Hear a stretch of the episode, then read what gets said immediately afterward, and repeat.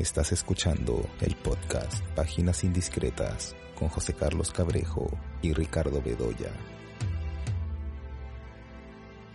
Hola, este es el podcast Páginas Indiscretas y hoy día vamos a tener un invitado, un invitado que es crítico del diario La Nación, es director del Festival Independiente de Cine Independiente de Buenos Aires, el conocido Bafisi, pero además es, eh, está trabajando y es programador de una plataforma llamada Cubit, que ya se puede ver desde el Perú. Y un poco sobre todos estos asuntos vamos a conversar, Javier. ¿Cómo estás? Hola, ¿qué tal Ricardo? ¿Cómo andas? Javier, cuéntame, Comencemos por la, plataforma, porque creo que estamos en este mundo, estamos en esta época de plataformas y demás. ¿Qué cosa Qubit? ¿Cuál es su perfil? ¿Qué cosa pretende? ¿Cómo es eh, su entrada al Perú? ¿Cómo ha sido su origen y cómo ha sido su evolución? Bien, eh, bueno, en, en, Qubit estamos, eh, creo que, no sé si ya nos llevamos una década en Argentina. Primero se le daba servicio a a plataformas de compañías telefónicas y teníamos un menú de cine, un menú que tuvo algunos, algunas idas y vueltas, porque en algún momento se pretendió tener eh, material muy grande de las majors, en algún momento incluso eh, se licenciaron algunas series, pero me parece que el corazón de la plataforma estaba más por, por donde está ahora, que es ofrecer un menú cinematográfico y un menú relevante. Es decir, que uno acceda a, a y vea que hay cientos de películas y son películas que realmente tienen sentido. ¿eh? Eh, películas que a uno le pueden gustar o no gustar, pero son películas relevantes. Y nosotros pretendemos tener una variedad. Por ahora, en el Perú tenemos un catálogo de unos 500 títulos, que es con lo que lanzamos. Eh, aquí en Argentina, Chile y Uruguay hay más títulos, pero eh, decidimos lanzar en Perú con 500 y a ir sumando próximamente a medida que, que se pueda. Es un, digo, igual con 500 hay, hay, para varios meses de ver películas, ¿no? Y, pero nuestra idea es que es un menú de cine, que sea un menú de cine. Eh, tenemos mucho mucho material clásico, material de las olas renovadoras, películas, como, como te decía, que, que son relevantes. A mí me causa bastante gracia gente que dice, bueno, empieza a chequear eh, el, catálogo de, la plataforma más conocida,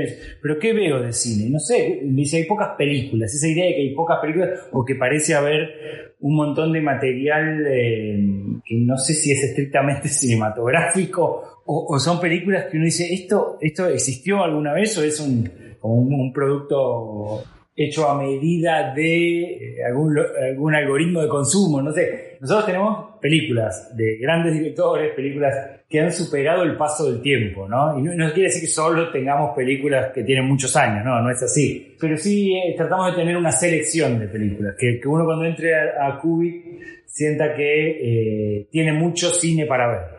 Esa es la idea. Es la combinación de clásicos, de, de en este momento igual la palabra clásico se usa para, para las películas que, fueron eh, renovadoras y que se paraban por encima de los clásicos, pero bueno, hoy en día Sin Aliento de Godard es una película que es, un clásico, a pesar de que técnicamente no sería.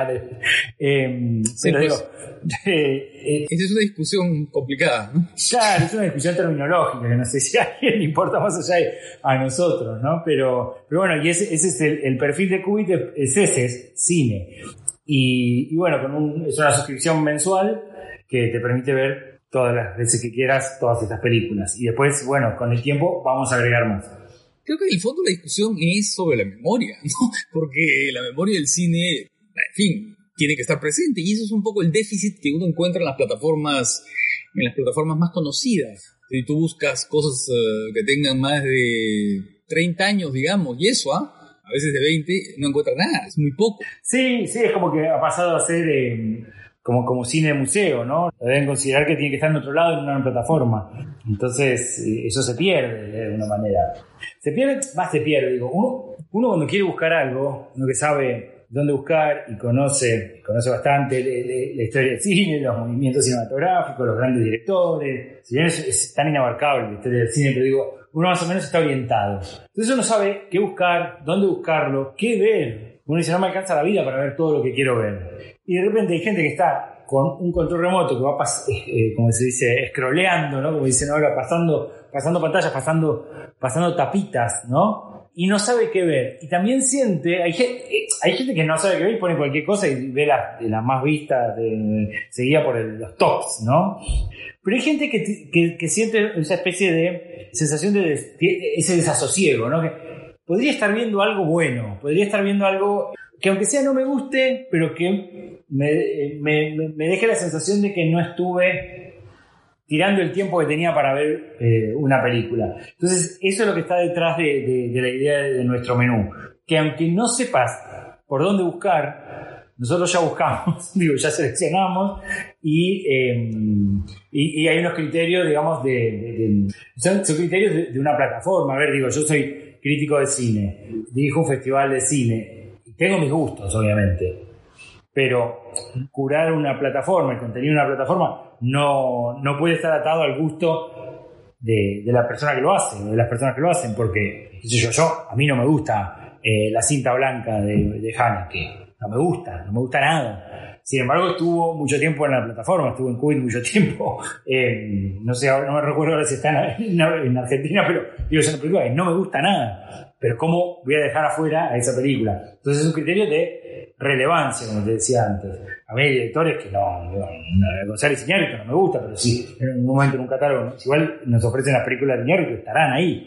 Igualmente, ya viste que las majors eh, tienen su propia plataforma, entonces digamos, e-, este, este mundo de las plataformas está, está cambiando y, hay, hay, cada vez más y, entonces cada uno te ofrece un poco su propio producto, como te ofrece aquello que, bueno, que, forma parte del acervo, ya sea Paramount, Universal, Disney. Nosotros ofrecemos eh, una variedad distinta, ¿no? De, muchos orígenes, de, diferentes décadas. Entonces va por ese lado, es como un servicio para el, para aquel que quiere ver cine y quizá no tenga las herramientas para andar buscando. O también para el cinéfilo entrenado que también puede ver o volver a ver un montón de cosas. Ahora, acá tú has dicho una cosa interesante, porque tú dices, bueno, yo curo, soy curador de, de, una plataforma, pero mis gustos no se tienen que imponer. Pero sin embargo, también eres programador, ¿no es cierto? Eres director de un festival, eres director de un festival que además eres crítico de cine. Supongo que en la crítica de cine ahí sí tus gustos y tu subjetividad están muy claras. ¿Cómo funciona en esto que es intermedio, que es el festival? Ahí también hay una apuesta por las películas que te interesan y te gustan. Me imagino que es mucho más consensual el asunto, hay un equipo, ¿cómo es el asunto?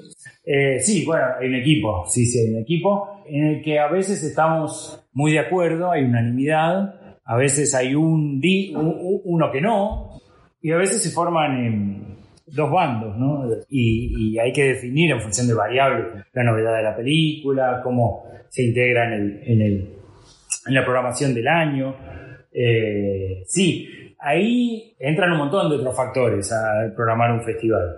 Hay mucho, digo, es un festival con un perfil determinado. Nuestra competencia interna, eh, nuestra competencia principal es para primeras, segundas o terceras películas. Entonces uno está buscando eh, eh, las películas de, directores debutantes o con, o con, poca trayectoria. Entonces hay ciertas tendencias que uno... Eh, hay, cierta, cierto sesgo ahí, pero es un sesgo ya del festival. Y después sí, claro, entra, entra a tallar el gusto y sobre todo, yo creo que en los festivales lo que, lo que hay es una discusión estética, es una discusión un poco, como decimos acá, sotoboche, ¿no? Como que no se da demasiado abiertamente, aunque a mí me gusta hablar de eso, de, ciertas películas que se plantean como películas muy independientes, de un montón de condicionantes, qué sé yo, pero después son películas hechas con los condicionantes que la lógica de los festivales les van imponiendo. con, el tiempo, yo hace 20 años que trabajo eh, en el festival y he viajado a, muchos festivales y hoy en día uno siente que las películas se parecen más entre sí, las películas de la mayoría de los festivales se parecen más entre sí que lo que pasaba hace 20 años, como que, como que hubieran perdido singularidad. Entonces, en, el último, en la última edición de Bafisi, que fue en, marzo de 2021, eh, de repente Quintín, que bueno, es un crítico muy famoso, vio la programación y me dijo, creo que no conozco ninguna película.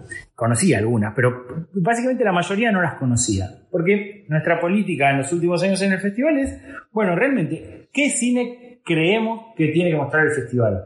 Bueno, veamos, y me parece que un factor que no debería condicionarnos es si la película viene con viene habiendo pasado por seis festivales.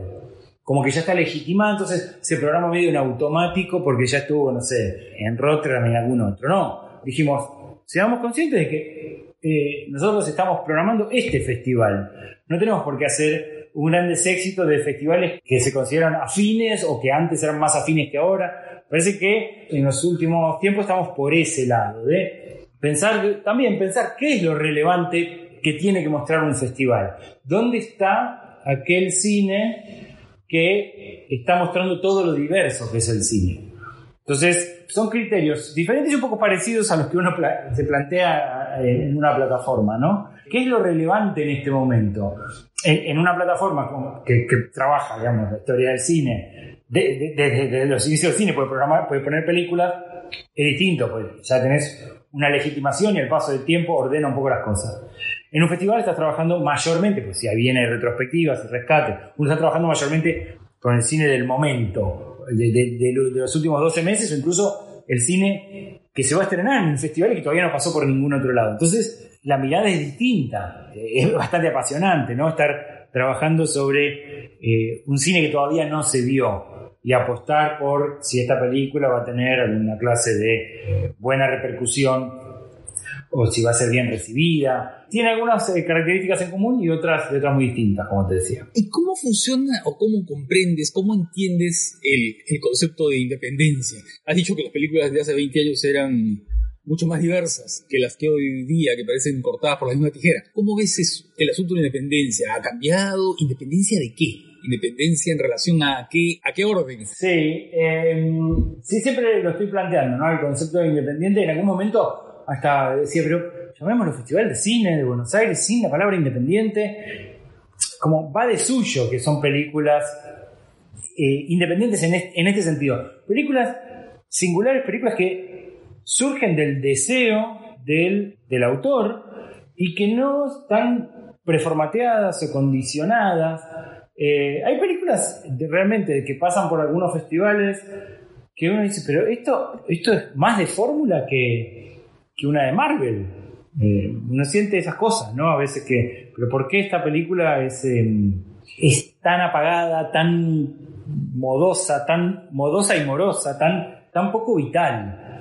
Eh, entonces, lo independiente parece que tiene que ver con, con hacer la película, no que uno quiso hacer, porque entre querer hacer y, y, lo que se hace puede haber eh, variantes, pero una película hecha a partir del deseo, una película que reafirme la singularidad del creador. Digo, a ver, Hit de Michael Mann, digo, la, pusimos como rescate en una edición del Bafisi, pero es una película que, representa muy bien los, deseos, las obsesiones, las manías y la pasión por el detalle de su director. Y después uno ve alguna película de esas que, son chiquitas y que, no, y que están hechas con poco dinero y ve que están hechas para agradar al comité de programación de algún festival. Entonces, ¿cuál es más independiente en todo caso? Yo creo que la película, digamos, con Pacino y De Niro, una película de autor y, de, independencia en, costo alto, digamos, pero, me parece que el costo no es una variable que defina absolutamente la, mayor o menor independencia. Es como cuando ves una película en el Hollywood clásico de Samuel Fuller, no sé, o Nicholas Ryan, ¿no? Y uno nota ahí que hay algo en esa película que tiene una singularidad que no tienen otras que pueden ser del mismo género, que pueden ser de la misma época, que pueden ser de la misma empresa. Claro, claro, porque pues digo, tiene que ver con incluso con cómo se empezó a pensar el autorismo en el cine. El autor era autor a pesar de estar, el autor lograba imponer su personalidad a pesar de estar en el estudio. Es, el ABC de, una de las grandes líneas de la crítica de cine. Eh, cuando empiezan a, hacer esas distinciones entre cine comercial y cine de arte, digo, pero esta gente no conoce la historia del cine ni la historia de la crítica de cine, porque los autores, digo, Hitchcock eh, era cine que llenaba, era, eran películas que llenaban los cines, entonces era bien comercial, digamos. Era el rey de Hollywood, ¿no? Claro, y, uno podría poner una retrospectiva de Hitchcock en el Bafisi, claramente. Es un autor distintivo, además, ¿no? Basta con ver una imagen para saber que es Hitchcock. Exactamente. Javier, e, es, es, interesante eso. Ahora, ¿ya tienen fecha decidida para, para Bafisi del próximo año? ¿no? ¿Del 2022 está decidida la, presencialidad? ¿Cómo va a ser la cosa? Eh, uno dice sí, bueno, puede ser futuro, pero hoy es presencial y es del 20 de abril al 1 de mayo del año 2022, claro. Y va a haber este, también, no saben todavía si van a compartir la presencialidad con lo virtual. Estamos trabajando en eso. Sí, algo, algo, digamos, va a ser presencial y a veces va algo. Pero todavía no, es. Em, estamos en el, momento de estructurar el festival, así que todavía no puedo asegurar mucho más que, que la fecha y no mucho más. Pero sí estamos estructurándolo ahora. Ok, entonces, eso. Eh, Qubit, que es una mirada a los movimientos renovadores y al cine llamado clásico, que es el cine que construyó, digamos, la narrativa, la narrativa del cine, y que además, bueno, está rodeado por lo que, de alguna manera, el cine, hay ese, ese costado del cine que es tan fascinante, ¿no? Que es los actores, las actrices, las presencias míticas, ¿no? Los géneros en su, en su lado más, digamos, más puro y por otro lado, pues la independencia, ¿no? La independencia, la singularidad más que la independencia. Claro, sí, que debería ser el festival de cine singular, ¿no? Y no iban a hablar del cine singular. Justo me hablabas de, de, estrellas y de, y de género. Hoy mandé un artículo para un libro sobre cine coreano y hablé justamente de esas cosas. Digo, por el cine coreano, surcoreano, ¿no? De repente es una de las grandes excepciones a, los cines nacionales del siglo XXI, mientras los cines eh, de cada país en el siglo XXI eh, a lo sumo han sobrevivido, el, cine surcoreano adquiere una fortaleza eh, entre fin de los 90 y principio de este siglo, adquiere una fortaleza que, es, una especie de récord mundial. Y uno dice, ¿qué fue? ¿La cuota de pantalla? No, solo la cuota de pantalla no hace nada, o incluso puede perjudicar. Pero tenían estrellas y tenían un respeto por los géneros, además de excelencia técnica y un montón de cosas. Y, justo estaba revisando el catálogo que tenemos para Perú de, de y decía, bueno, mira, tenemos muchas películas de John Ford. Y uno dice, John Ford, gran director, tenía grandes estrellas, ¿no? Henry Fonda, John Wayne, digo, y, son actores asociados a determinado, bueno, John Wayne, digo, no era solo John Ford, eh, el director de John Wayne, pero y no era solo el western, pero sí uno asocia a John Wayne con John Ford, a John Wayne con el western. Y a Morino Jara, Claro, Morino Jara, o, hasta acá aparece, no sé, la reina africana, y uno dice Bogart, Catherine Hepburn, y, uno dice, todo ese, esa grandeza del cine y esa, esa capacidad de generar mitos eh, y un atractivo, eso uno puede decir, bueno, el cine continúa, hay estrellas, hay actores famosos, pero digo, ¿cuánto hace que nos surge algo similar a Tom Cruise? Digo, estamos hablando de un señor que tiene 50 y pico de años, no sé, 60. Claro. Digo, y sigue, y sigue siendo el señor que corre a lo loco. Y, y, el señor que es más joven de lo que es. Hay algo como que, quedan eh, actores que surgieron en otras décadas, porque no sé si hay tanta renovación. Y entonces uno ve un catálogo como el que estamos ofreciendo en Perú y dice, ah, había muchas estrellas había muchas estrellas. Bueno, eh, la dama de Shanghai, Sebastian West, Rita Hayward, ese tipo de gigantes. Eh, yo no sé, digo, creo que en el cine occidental no hay una renovación tan grande de estrellas, que hoy en día no, solo no es comparable eh, el, sistema cinematográfico al de 1950, tampoco es comparable con el de 1980. Sí, sí, no, no, claro. ¿Sí? Es, digo, siguen, siguen estando esos actores. Bill Murray ya tiene 70 años, 70 y pico de años. y sigue siendo la referencia del, gran actor cómico, ¿no? La política de los actores, como, es, como, como se llama el libro este de Luc Moulet, ¿no? Que es un libro magnífico, además. Sí, sí, sí. ese libro de Luc Moulet se está editando ahora acá en, en, castellano, ¿sabías? Sí, sí, sí, sí, claro, ya ah. salió en castellano, sí. Sí, sí, sí claro, y leer el cine también bajo esa perspectiva, ¿no? La perspectiva de las presencias, de eso que vemos, ¿no?